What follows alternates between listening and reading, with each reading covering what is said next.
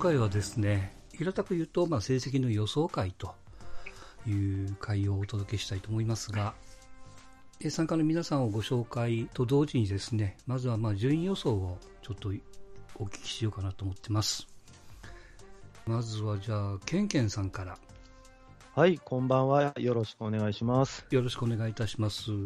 えー、じゃあ予想ということで、まずは。はい。セリーグのじゃあ順位予想、1、2、3位まで教えてもらっていいですか？はい、えー、1位が DNA。はい。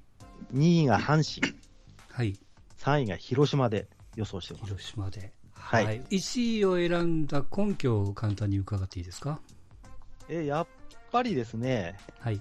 えー、まあ、どうやら今年の、えー、まあ、新外人のオースティンを、オースティンね、はい。まあ、もう信用してもいいのかなと。うん。いうところを踏まえて、はい。まあ、彼が、まあ、筒香の穴を埋めると。うん。いうことであれば、はい。もう打って勝つと。うん。いうことと、あとは、あの、はい、今年ならではのルールがあるじゃないですか。うん。延長は10回で止めるっていうのと、はい。120試合っていうのと、うん。あとは外人枠。そうですね。5人までっていうね。うん、はい、外人枠がやっぱり、1軍5人、ベンチに4人となると、うん、まあ、外国人トリオと、はいまあ、ピッチャーが、あの、先発をうまく回せば実質3人使えるような形になるので、うん。うん。まあ、先発のピープルズを使わないのであれば、本当にパットンとエスコバーを日替わりで入れることによって、うん、非常に使いやすくなるというところで、はい、はい、えまあもうこれはもう優勝かなと。はい。はい、ぶっちぎりの優勝だろうと。いや、そんなにぶっちぎりではないと思うんですけど、あそうですか。えあと今年交流戦がないんですよ。うん。あの、まあ、去年はちょっと良かったですけど、えー、まあ、それまではいつも交流戦で失速してた d n a にとっては非常に朗報ということで、はい、もう今年は優勝しかないねと。はい。はい。わかりました。ありがとうございます。続きまして、セブンジャンクですね。お願いします。お願いします。はい。1位が、えー、横浜 d n a ベイスターズ。うん。えー、2位が、えー、広島東洋カープ。はい。3位が読売ジャイアンツです。はい。はい。僕、これ、あのまあ、一応、1、2、3と順位つけたんですけれども、うん、これ、あの、3チームともに共通して言えるのは、まあ、ピッチャーがある程度そこそこいて、どっちかといえば打てるチームにしたんですよ。うん、っていうのは、今年はまあ日程が、えー、密になるだろうということで、うん、おそらくピッチャーはどの球団も疲弊すると思うんですよね。はいとなってくると、やっぱり最後には打ち勝つチームの方が上位に行きやすいのではないかと思います。だから今、えーと、横浜1位、カープが2位、えー、ジャイアンツ3位にしてますけど、うん、別にカープが1位でも、ジャイアンツが1位でもいい、僕の中では別にいいあなるほどね、はいはい、まあ、ワイドみたいなもんですね、馬券でいうと。うん、はい、いや今回に限っては連勝短式なんで。はい、3連単ですね。3連単どうかな、はい、ちょっと自信はないですけど、まあ、うん、DNA そろそろ面白いんじゃないかな。まあ、筒香抜けたんですけども、うん、まあ、そこは、あの、新しい外国人取ったりして、はい、で、まあ、ピッチャー先発も安定、まあ、今永とかいますし、後ろもね、うん、えー、安崎いますし、まあ、全体的なバランスがいいのは、この3チーム、今挙げた3チームの中では一番横浜ベイスターズかなっていうことで、なるほど。1位にします。で、昨年度やっぱ2位に、まあ、あともうちょっとまで巨人を追い詰めたんですけど、うん、まあ、それでも抜くことはできなかったんですけど、その経験がね、やっぱ今今後生きてくれば、うん、えー、っと、まあ、強くなるのではないかなと思って、去年の戦い方を、えー、戦い方を見る限り、ちょっと希望のある2位だなと思いましたので、なるほど。はい、横浜 d n a ベイスターズを1位にしました。わかりました。ありがとうございます。続きまして、ペニガワさん。はい、こんばんは。お願いします。えー、1位が阪神タイガース。はい。2位が、えー、読売巨人軍。はい。で、3位が、まあ、ヤヤクルトスワローズっていう。スワローズ。はいはい。はい。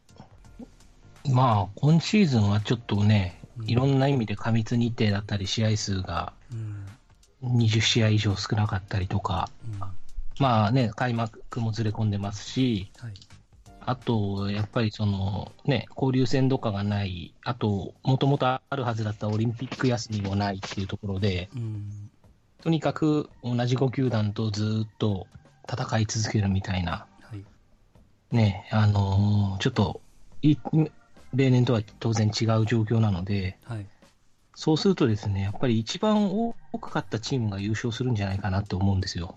うん、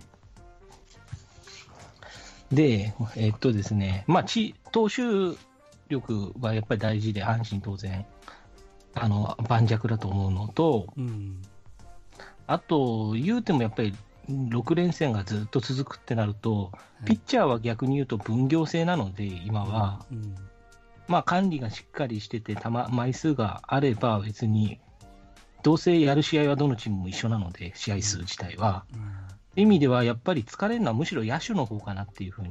はい、で、疲れるっていうのはもちろん、その怪我を招く、ミスを招くとかもありますけど、やっぱりその、好調を維持しづらくなるっていうところだと思うんで、うん、プロがっていうのは。ってなると、やっぱりその阪神さんがこう隠し持ってる中堅若手まあ、隠し持ってるのか、よくわかりませんけど。うん、そうですね、例年はあの出すぞ、出すぞって言って出さずに終わるような選手がいっぱいいい選手いるって聞いてますので、うん、はい、やっぱりそのそうですね、総合力と勢いみたいなものは、とても素晴らしいんじゃないかなと思いますね。いやさすがですね。着眼点が素晴らしいとまあ、とりあえず、やっぱり僕が言いたいのは、一番多く勝ったチームが優勝するんじゃないかなというふうに思いますね。まあ、まあそうですね。はい、わかりました。うん、はい。続きまして、ともろくんですね。はい、どうもよろしくお願いします。お願いいたします。はい。1位、阪神。はい。2位が巨人。はい。3位が中日です。はい。中日ね。はい。はい、1番はですね、阪神のまあ、いさ、これね、あんまり知られてないんでと思うんですけど、選手層の厚さですよ。え、え、もう一回聞いていいですか？これ、選手層の厚さです。これね、これ皆さんちょっと声ちっちゃく気づいてない。これ、これね、皆さんでこれ気づいてないと思うんですけど、これ地味に阪神めちゃくちゃ層厚いですよ。野手にか、野手も投手も。ただ突出した選手がいないだけです。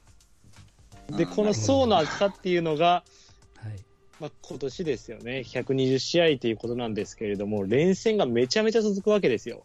うん、そうですね。キャッチャーももう3人体制でいかないといけない、野手もどんどん回していかないっていう中で、はい、この層の厚さっていうのがだんだん効いてくるんじゃないかと。うんまあ、DNA さんとかね、巨人さんとかめちゃくちゃいい選手いますよ。外だったりね、岡本、うん、坂本、丸ですか。めちゃめちゃ核となる選手いるんですけど、その選手が怪我した場合どうなってしまいますかということを聞きたいんですよね。なるほど。はい。そういった面で阪神が有利じゃないんですかと。なるほど。まあ、同じ阪神ファンの私が言うのもあれですが、はい、まあ、層の厚さが平均すると、1軍クラスだったらいいですけど、なんとなく平均1.5軍とか。まあね、厚さもいろいろありますからね。もちろんもちろん、そうですよ。うん、はい。だなんで、はい、最初はもう開幕出しはできないと思います。私の中でね。あ、そうなんですか。はい、はい、できないと思います。6月、7月はすごく落ちると思いますね。なるほど。ただ、あの、夏以降ですね。はい。そこから、まあ、ピッチャーの良さとか生かして、うん。だいぶ考えながらやりくりしていって、まあ、最終的に1番で。なるほど。フィニッシュできるんじゃないかなと。はい。はい。っていう考えです。わかりました。はい。はい。続きまして、ジャッカル君。はい。はい。よろしくお願いします。うん、お願いします。えー、っと、セ・リーグ1位がや、1位が巨人。巨人、はい。2位がヤクルト。はい。3位が、あ中日。中日。はい。まあ、どこが1位に来てもおかしくないから、じゃあ巨人かぐらいの感じではあるんですけど、はい、やっぱり、キャッチャー、ちゃんと使えるキャッチャーが一番多いのって巨人なんで、うん、3枚いるのかな ?3 枚。3枚やね。連戦、うん、連戦があるから、キャッチャーが怪我してるとかがやっぱり、うん、あった時に、他のチームだと、やっぱ、相沢が、じゃあ、怪我した時に、石原が出ずっぱりになるのか、うん、まあ、坂倉はいるとはいえ、うん、で、まあ、中日みたいに正捕手いないチームはロンズールに値しないんですけど、うん、まあ、チャレンジ枠ですよね、中日はね、ある意味ね。なうん、で、ピッチャーは正直、どこもトントンだと思うんで、うん、だったら、まあ、戦力層、特にキャッチャーの層の厚い、はい、ところかなって感じですね。なるほど。はい。今日よろしくお願いします。お願いします。はい。それから松吉さん。はい、こんばんは。はい。1位が。いやいや、順番の前にまず一首を読んでいただかないと。え？え？一首ですか？はい。用意してるでしょ？ええー。無茶ぶりでも。えー、じゃあ行きます。はい。あ、いけるんや。予想など、予想など、うん。えー、当たることなどないけれど、うん、もし当たったら、うん、ちょっと嬉しい。はい。今日よろしくお願いします。よろしくお願いします。はい。いやいや、あの、肝心絡みなのは順位要素の方ですから。えー、はい、いいですか？はい。えー、セ・リーグ、横浜 d n a ベイスターズが1位。はい。えー、2位が読売巨人軍。はい。えー、3位が阪神タイガース。はい。あのー、試合数少ないし、あ、セ・リーグよくわからないんですけど、私。うんあのー、なんか、まとまっていくんじゃないかと思って、はい、なんか総合的に、はい、なんかガチッとまとまって、巨人をちょっと上回っていくんじゃないかなとうん。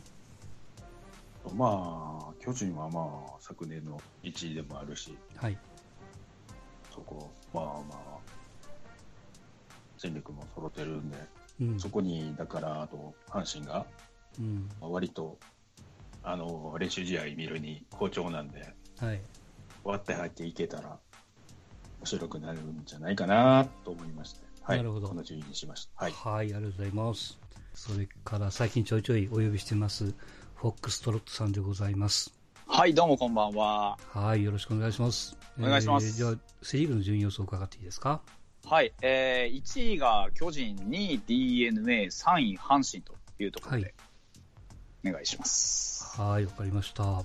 まあ、確かにいろんな阪神さんとか DNA さん、結構バランスよく投打ともに整ってるなっていう印象はあるんですけど、僕、うん、巨人のその山口抜けたとはいえ、やっぱり去年、正直言ってソフトバンクに4連敗食らった、あのところで得た経験って、僕、かなり重く見ていて、うん、で戸郷とか、まあ、湯浅とか最近出てきてる新戦力も含めて、まあ、はい、投手陣も野手陣も実はこう個々を見ていくと去年以上の積み上げているものがすごく見えてきているなっていうのが実感として、まあ今日も練習試合で、まあ、ハム勝ったんですけどでも、ところどころ見ていくにいやすごいこうなんだろうな個々の力が全然侮れないなっていうのがうん、まあ、あの組みして分かったというかそういったところがあって、まあ、助っ人もかなり働いてくれてそうですし、はい、まあ、不安要素はリリーフだと思うんですけど抑えさえ早めに固定できれば、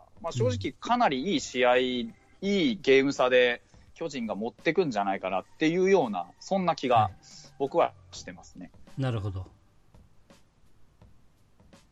阪神とか d n a じゃないぞと。そのように僕には見える感じ、やっぱ軸がこうドスンといるのがでかいですね、岡本、菅野っていうところに加えて、やっぱ周りがきっちりついてきてるっていうのが、その一本筋が通ってるっていう点で言えば、まあ、あの d n a 阪神といったところよりかも、やっぱり巨人の方が崩れづらいかなっていう気がちょっとしてます。なるほど。わかりました。はい。で、今日ちょっと参加していただけなかったんです TMT さんからちょっとメールもらってますんで、はいここだけちょっと読み上げたいと思います。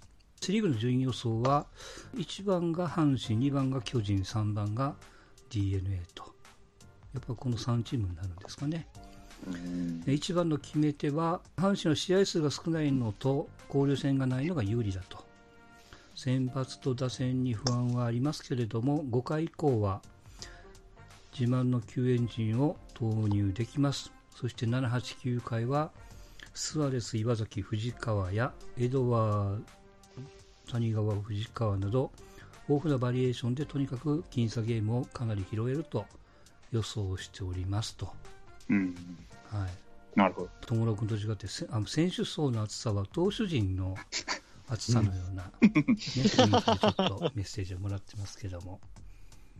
まあ、以上、あのセ・リーグの予想をしていただきましたけれども、続きまして、パ・リーグですね。まあ、パ・リーグは、あれですか、まあ、パ・リーグを主に見られている松吉さん。はい。はい。先にいいですか？えー、1位が埼玉西武。はい。2位が福岡ソフトバンクホークス。はい。3位が東北楽天イーグルス。イーグルス。はい。はい、西武、えー、ソフトバンク、楽天と、この順番でした去年去去年と一緒です。あ、そうやね。はい。はい。はい、いやー、西武のあの打線はちょっと異常というか、うん、あの監督自らが5点取られても平気って言い切ってるところが、うん、昔の近鉄バファローズみたいで。実際ほんまに9点、10点取るんでね、うん、バカバカバカバカ打って、で、誰も怪我人いないでしょう。ほんまに突っ切ってしまうんじゃないかって思う。うん、はい。まあね、ポイントがそのメジャーに行った秋山の穴埋めっていうね。えー、うん、ねそれもね、スパンジェンバーグっていう人がなんか、うん、埋めてあまりある活躍をなんかしてるみたいで。うん、ね。その先のオラの時にセカンドまで守ってて、そうユーティリティこいつってか、うん、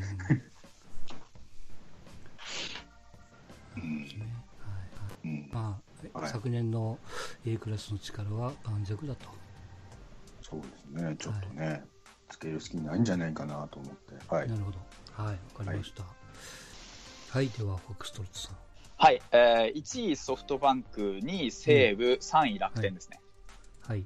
はい、まあ、あの選手層は言うに及ばずなんですけど、今年やっぱ6連戦がメインってことで、うん、やっぱ短期決戦の戦い方で戦っていけるのが、本当にソフトバンクに有利だと思うんですよね。ソフトバンク、これまでも、うん、あのシーズンを本当に短期決戦のような一戦必勝体制でずっと戦ってこれるだけのその選手層を用意してきているので、本当に今年はもう先発の層も厚いし、まあ、バッター見てもあれだけ、あのね、元首位打者とか、そのいろんなこう個性あふれる面々を控えに差し置いて、まだあのスタメン組めるっていうのがすごいですし、うん、で120試合になったのもあって、多少その無理とか無茶っていうのを選手層の厚さでこう強引に押し切れると思うんですよね。うん、だから、そういったところを考えても、ちょっと投打にとりあえず隙はないなというところは考えられますね。はいじゃあ、はい、ケンケンさん。はい、えー、パ・リーグはですね、はい、えー、楽天、うん、日ハム、はい、ソフトバンクで、はい、お願いします。楽天って、ここ2、3年の、まあ、補強を見てみるに、うん、やっぱりチームが今、どんどん上り調子で上がってきてるチームだと思うんですよ。うん、うん、で、今年はまあ、そこら辺の、まあ、集大成といいますか、はい、まあ、形が整ったのかなと。い。うとこですね。だ結構、鈴木大地が入って、まあ、どこでも守れるんで、うん、まあ、穴がやっぱりなくなってきたのかなというところと、まあ、やっぱ先発が、ここが一番揃ってるのかなと。いう感じがしますね。まあ、なり、あの、則本も今年はやりそうなので。うん。だから問題はキャッチャー。うん。うん、去年出番が結構あった、えー、太田ですか。あたりが成長してくれば、まあ、楽天じゃないかなと。うん。いうふうな感じで見てますね。なるほど。続きまして、セブンジャンクですね。はい、パ・リーグは、えー、1位が福岡ソフトバンクホークス、はい、えー、2位が東北楽天ゴールデンイーグルス、はい、3位が、えー、埼玉西武ライオンズあライオンズ、はい。まあこ、パ・リーグで3連覇っていうのはなかなかできない、まあ、あのソフトバンクでもできてない3連覇が、うん。うん、まあ、打てる西武ができるかっていうと、俺はちょっと西武が落ちるんじゃないかなと思うんですよ、今年の成績を。全体的に。まあ、強いんですけども、全体的にはやや下げ下がるんじゃないかと思って、で、まあ、そうなると消去法でいくと、まあ、ソフトバンクだろうなるほど。で、まあ、確かに怪我人は多いんですけども、うん、今回も、あのー、尾形ですか、ピッチャーの尾形修斗とか、うん、リチャードとか、ああいう化け物みたいな選手が次々出てくる、供給してくるチームなので、ね、言っても腐ってもソフトバンク、うん、もうこれこれ以上も優勝を逃すことは多分許されないでしょうから、うん、そうなった時のソフトバンクはちょっと怖いかなと思ってます。だから、まあ、西武が落ちて、バンクがちょっと上がるっていうような感じですかね、僕は。なるほど。続きまして、ペリグリさんですね。まあ、僕、パ・リーグはそんなに詳しくないので、うん、あれなんですけど、まあ、こういったそのルーターズさんとか、ポッドキャスト聞いてると、はい、あのフォックストロット師匠が、なんかとても良い球団だと語っているのを聞いてて、はいはい、そんな、こう、なんとなくそういうふうに思い込んでるところと、うん、まあ実際、その戦力的に結構、若くて生きのいい戦力が、だんだん育ってきて、ちょっとあのちょうど、なんていうんですかね、チーム全体の構成がピークを迎える頃じゃないかなっていう気がしてまして、うん、うん、ピッチャーにしても野手にしても、結構、あのー、なんだろうこ、これまでの実績は、まあ、期待ほどは出せてないけど、そろそろキャリアハイとかそれに近い活躍してもいいような選手がすごいスタンバイできてるなっていう気がしたので、うん、まあ、で、しかも今年みたいにちょっとイレギュラーなシーズンってところではちょっと面白いかなってところで、はい。はい、なるほど。で、日ハムはまず、球団の特色ですね。うん。大体1年、2年ごとに上がったり下がったりしてるということで、はい。まあ今年はまあ上がってくるんじゃないかっていう感覚的なものと、なるほど。まあそうは言っても去年だって、7月ぐらいまでは優勝争いしてたわけですよ。